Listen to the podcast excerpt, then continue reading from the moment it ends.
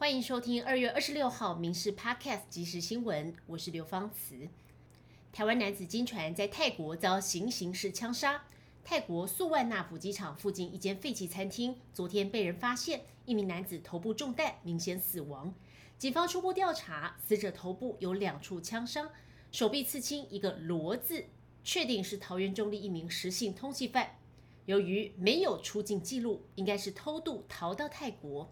当地媒体推测，可能是与人发生争执或是利益冲突，才会遭人开枪。目前泰国警方还在调查中。基隆东岸广场争议稍不停，基隆市政府和 Net 为了产权互杠，引发全台关注。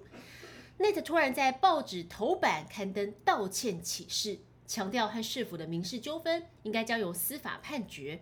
对于造成社会纷扰，要向基隆乡亲跟台湾人道歉。而原本对内政部长林永昌下通牒，限时二十四小时之内道歉的市长谢国良，却被大批网友狂洗版来问说，到底要提告了没？距离赖清德五二零即将就任只剩下不到三个月，他正在积极替执政预做准备。民进党将举办三场大型投资未来世代论坛，规划由赖清德亲自上阵与青年对话。将青年世代的想法整理后，作为施政依据。而今天赖清德接见美国华府智库传统基金会时，也向外宾表示，上任后会坚定捍卫台湾和平现状。立法院八大委员会即将在星期四举行赵委选举，国民党传出将提马文君竞选国防委员会赵委，但马文君选前卷入浅见泄密案，检调还在侦办中。绿营立委就批评让他担任赵委不恰当，违反利益回避原则。另外，还有国民党团总召傅昆奇，过去前科累累，依旧进入司法委员会，恐怕观感不佳。此外，蓝营愿意礼让白银一席，但扮演司改关键角色的司法委员会一席赵委，传出蓝营想自己掌握。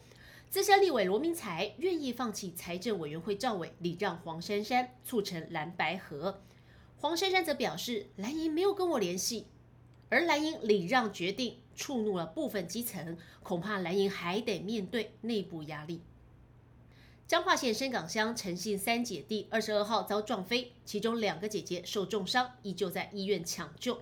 院方表示，姐妹俩持续进步，姐姐对光反应有改善，血压、心跳正常，而妹妹的求生意志也很强烈，更想要尝试自主呼吸，对疼痛也有反应。姐妹俩都挺过最危险的七十二小时，堪称奇迹。全台民众持续集齐，期盼两姐妹挺过两周关键期，早日康复。春节后的流感疫情又逐渐攀升，估计三月初达到高峰。有诊所一个晚上验出七人确诊流感，也有小学出现了全班二几人一半都确诊，甚至还有一家四口也都确诊了流感病毒。疾管署决议，三月五号开放剩余七万剂的公费流感疫苗来供全民施打，预计本季流感季打完为止，不再追加购买。疾管署希望民众切莫轻忽流感严重性，也期待透过全民接种，带动长者打气，真正保护到脆弱族群。日本福岛核电厂从去年八月下旬开始排放核处理水入海，至今已经半年。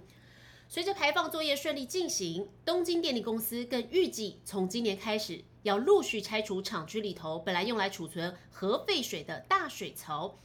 即使日本不断强调排放核处理水安全无虞，但中国为表抗议，还是在第一时间全面禁止日本水产进口，重创日本水产经济。